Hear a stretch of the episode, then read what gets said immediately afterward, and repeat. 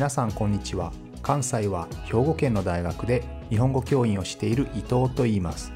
このプログラムでは日本語を学習中の皆さんに毎週1つか2つニュースを選んでその中に出てくる言葉や日本の文化社会歴史に関わることをお話しします。自然なスピードででもほんの少しだけ表現や文法を簡単にして話しますので皆さんが日本語そして日本を学ぶお役に立てれば嬉しいです。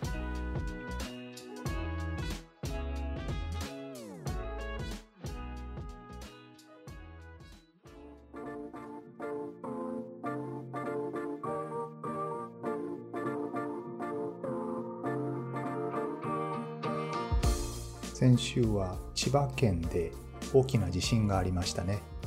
東京や埼玉県などでも震度5強の強い揺れを観測しました。東京23区で震度5強の揺れを観測したのは実に10年ぶりということですね。10年前というと東日本大震災以来ということになります。また今週には日本人でアメリカのプリンストン大学の上席研究員の真鍋淑郎博士がノーベル物理学賞を受賞しましたね。地震とノーベル賞全然関係なさそうなんですが今日はこの2つのお話をしたいと思います。というのもどちらも地震やあるいは気候変動ですね。気候の変化を何かから予想しようとしたという点では実は共通点があるからですね。昔から日本ではナマズという魚がですね地震を起こしている。あるいはナマズが不思議な行動をした時にはその後に地震が起こるのだ。そんなことが言われているんですが皆さんの国ではどうでしょうか？こういう地震を予知するような動物とか自然現象というのはありますかね？他にも日本では地震雲といってその雲が現れると近いうちに地震が起きるかもしれないという。そういう予兆ですね。になるかもしれないというふうに言われています。皆さんも知っているかもしれませんが関東地方ですね。東京は大変地震が多い地域で江戸時代ですね。江戸時代にはそこに人口が急激に増えたんですけれども当然地震もたくさん起こりますので人口が集中しているところに大きな地震が起こると被害もとても大きくなりますよね。でそういったいろんな記録が残っているんですけどその中で地震の前にですねナマズが暴れたという、えそんな記録が残っています。でいろんな釣りをしている人たちがですねナマズが暴れている。あだから地震が起こるんだというね、えそんな風に解釈をしたのかもしれません。1855年に大きな地震がありました。安政の大地震というふうに言うんですが、えその際にはですねナマズ絵というえー、ナマズを描いてナマズがこう地面を揺らしているような絵ですね、えー、そういった絵があの風刺画として大流行しました。このナマズが地震を予知するということについては科学的な根拠は今のところないんですけれども実際に現在でもこの魚の地震予知能力について科学的な実験とか観察が行われています。ところで地震というのはですねまあ、大きな被害を出しますのでもちろんネガティブな側面たくさんあるんですが実はポジティブな側面もあります。例えば建物がたくさん壊れますよね、え、壊れたり焼けたりしてしまいますので、え、その度に建築物を建て替えたりとか、え、都市を復興させるのでそのことによって経済的にお金が動くんですよね、えそういう意味では、え地震はある種肯定的な面も持っています。で例えばですね神社の式年遷宮みんな知ってますかね？式年というのは決まった年数という意味で20年とか30年の場合が多いんですけれどもこの20年30年決まった年数が経つと神社を全部作り変えるんですよね。日本は神道といって、まあ、太陽とか田んぼとか川とか水とかさまざまなものに神様あるいは霊的なものが宿る住んでいるあるいはそのそれそのものが神様のような存在であるというふうにさまざまなものに、え、神様あるいは霊的なものが存在するという、え、そういう、え、アニミズムに近いような、え、宗教を持っているわけですけれども、ま、その神様が祀られているのが神社ですね。お寺は仏教ですので、神宮、神社というのは神道の神様を祀っているところですね。でこの神社の特に大きな神社ではですね20年とか30年でその神社を作り変えるわけなんですけれども一番有名なのはおそらく伊勢神宮でしょうね伊勢神宮は現在まで1300年ぐらいですねの間に毎20年ごと20年ごとにずっと建物を作り変えてるんですねでこれは実はさっきの地震と同じ効果があってですね大工さん神社を作る技術を持った人ですね。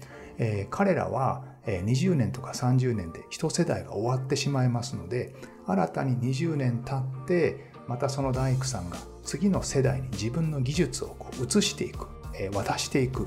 そういう働きもあるんですよね。伝統的な技術がずっと受け継がれていく。そのためにも遷宮はあるというふうに言われています、まあ、こうしたポジティブな側面を持つ面もある。地震なんですけれどもこの地震の予測にねさっき言ったナマズとか地震雲とか、えー、そういったものから、えー、なんとか地震を予想しようというようないろんな研究がなされているわけですが今回ノーベル賞を受賞した、えー、真鍋淑郎先生ですね。日本人ですがアメリカのプリンストン大学の研究員で、えー、国籍はアメリカになりますけれども、えー、今回物理学賞を受賞されましたね。でこの真鍋先生の研究も、え、実は大気の振る舞いですね。まあ、空気です。空気。空気の温度と、え、CO2 の濃さですね。濃度。え、それを、え、使ってですね。CO2 が何倍になると気温がどれだけ上がるかという、そういった研究をされたんですね。これもまさに予測ですね。CO2 がどれだけ増えると温度が上がるかという、え、そういう研究です。で、まだですね、1960年代から研究をされていて、その当時、あのコンピューターでね、何かを予測するっていうのは非常に難しい状態だったんですけれども、それを非常にシンプルな形で、一本の円の柱ですね、柱と仮定して、地面からずっとまっすぐ空の上の方まで一本の柱というふうに仮定して、地上から何メートルのところが何度それ以上上がると何メ何メートルのとこで何度という形でですね、えー、それぞれの、えー、温度がどのように変化をするかということを、まあ、予測モデルを作ったわけなんですね。で、えー、この67年にですね1967年に CO2 が2倍になると地表の温度地面地面に一番近いところの温度が約2度上昇するという、えー、そういう予想を立てたんですね。真鍋先生は自分でもおっしゃっていますけど、えー、CO2 の増加がですね、今のように環境問題になるとは全然思っていなかったそうで、単純に CO2 がもし増えたら温度にどのような影響があるか、まあ、その関係性だけを予想されたそうですね。まあ、地震と同じで、ナマズと地震とか、えー、雲と地震というのは一見何の関係もなさそうですが、その2つを関連づけて、えー、今後の動きを予想するという意味では、えー、共通性があるかもしれませんね。こういう一見全く関係なさそうなものを結び合わせる、つなぎ合わせるっていうのは大変大事なことで、この全く関係なさそう、あるいは何の役に立つかわからないですね。CO2 の濃度を、えー、と、えー、温度の関係、え、それが分かったところで何になるかわからない。でもそれでも研究するっていうのが大変大事なわけですね。で今は環境というのは大きなビジネスになっていますのでこういった何になるかわからないという研究に、まあ、しっかりと国がお金を出すということは、え大変大事なことなんだろうと思いますね。今は日本では研究の世界では、えまあ、政府からお金が出るわけですけれども選択と集中といってですね、まあ、効果が出そうなもの何か成果が出そうなところに集中的にまあ、お金を投下するお金を投じるということが行われているわけですがそれでは本当は研究はうまく進まないと思いますね。何の役に立つかわからないことを一生懸命何十年もかけて研究するというのが本当は大事なんですね。そこから、えー、すごいアイデアが生まれたりとか、ね、今回の環境ビジネスのようにですね大きな収入ビジネスになるという可能性がありますのでやはり選択と集中というのはあまり良くないなと思いますよね。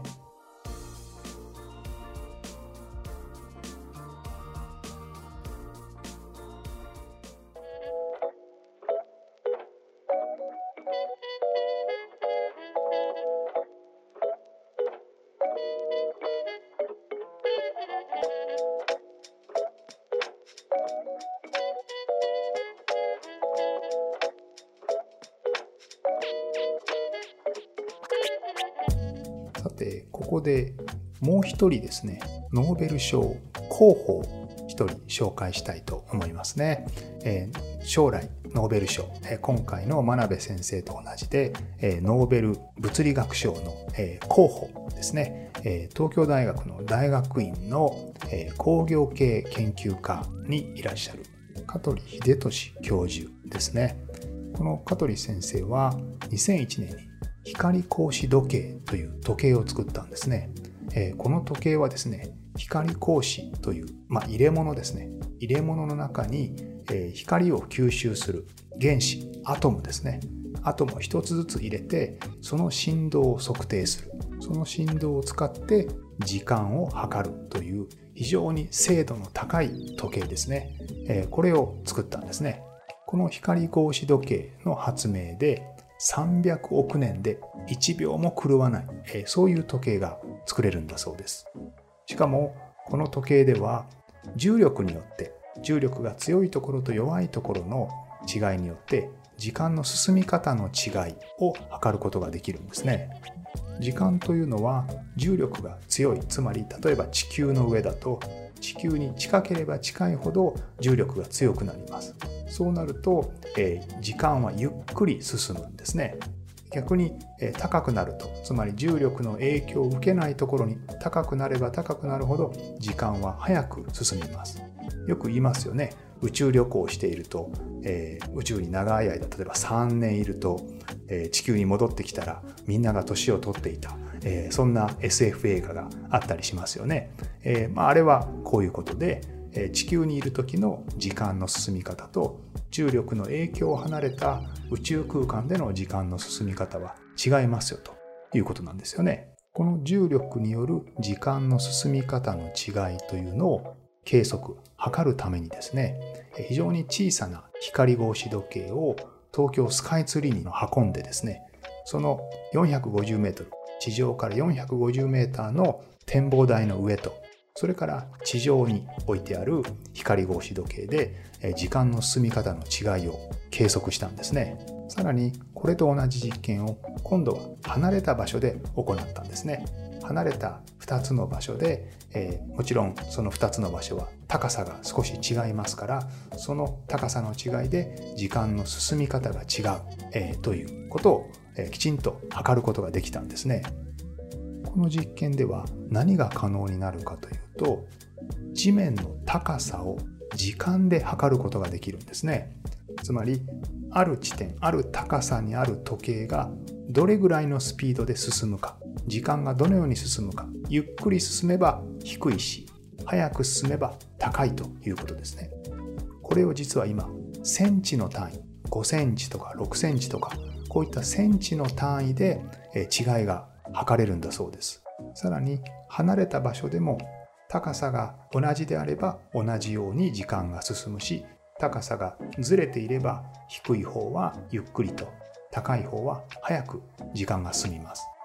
ということはこれは何に応用できるかと言いますと地震の予想につながるんですね。つまり遠く離れたところの時間の進み方が少し変わる。時間の進み方が少し変わるということは地面の高さが変わったということですからそれをすぐに計測してあここの地面の高さが変わったぞでは次にその揺れその振動がどこかに来るかもしれないということが予想できるようになるかもしれないんですね実際この光格子時計は、火山の噴火とか地震の余地に、応用されるだろうというふうに言われています。高さという物理的な距離を時間の進み方で測るという、えー、大変面白い研究ですよね。こういう一見全く関係なさそうな2つをこう結び合わせるんですね。これが大変大事で、これが画期的な新しい研究を生むんだと思います。このプログラムでは日本語を学習中の皆さんに毎週ニュースを選んでその中に出てくる言葉や日本の文化社会歴史に関わることをお話しします。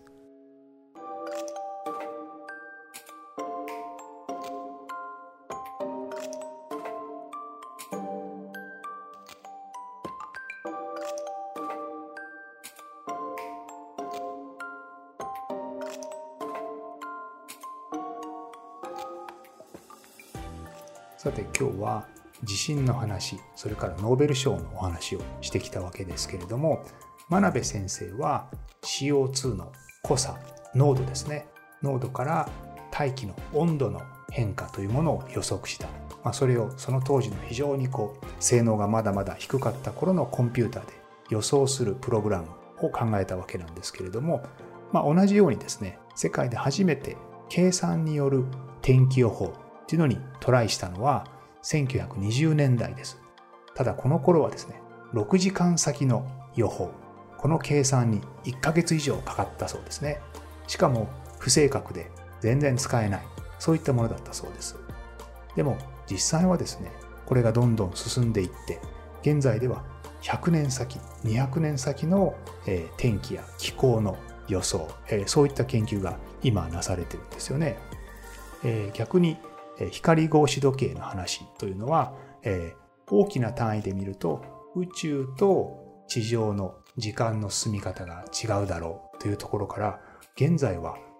何センチとか、ね、そのうち何ミリとかそういった単位で時間の進み方が違うだろうということが今後分かってくるんですよね。ですので最初のうちは、えー、ほとんど役に立たないたった6時間先の予報もできない、え、そういったものが今度は100年先になるわけですし、え、時計にしても、ね、100メートルとか1キロとか大きな単位ではなくて何センチ何ミリの単位に研究が進めばどんどん精度が上がってくるわけですので